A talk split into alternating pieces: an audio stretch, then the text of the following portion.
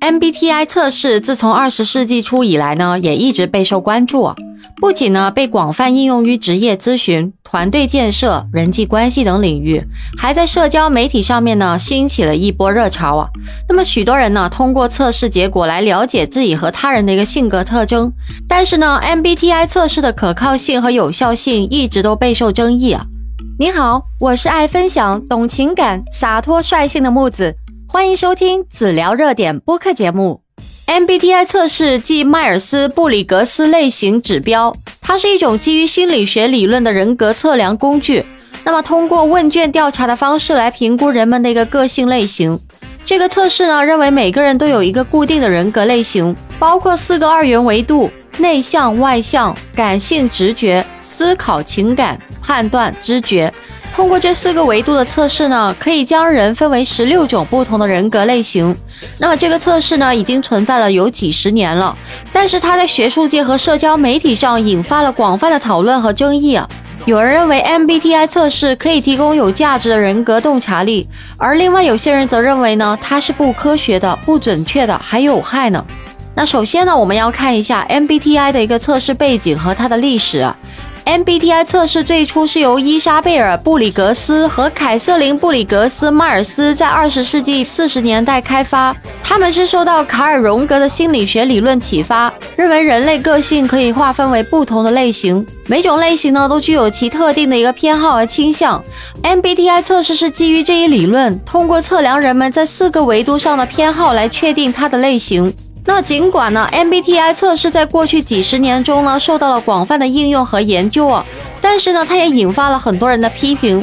有人认为啊，MBTI 测试存在了很多的缺陷，其中呢也包括了 MBTI 测试的分类方式是二元的，就是一个人只能被划分为某一类别，而不能体现人格的多样性和复杂性。实际上呢，人类个性是一个连续的谱系，而不是简单的二元分类。其次呢，MBTI 测试的可靠性和效度存在问题。那么，通过多项研究表明啊，MBTI 测试的重测信度较低，就是说在短时间内进行两次测试得到的结果可能会不相同。那么，此外呢，MBTI 测试的效度也受到了质疑。因为它并没有提供足够的一个科学证据来证明它分类方式的有效性和准确性。那么第三个就是 MBTI 的测试可能会导致人们对自己和他人的过度简化和刻板化。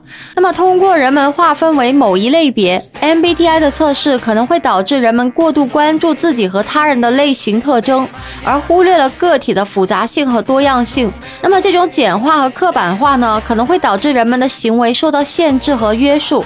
从而影响他们的自我发展和社交互动。那么，当然呢，也有人对 MBTI 测试持有正面的看法。支持者认为呢，MBTI 测试可以提供有价值的人格洞察力，帮助人们更好地了解自己和他人，促进个人发展和社交互动。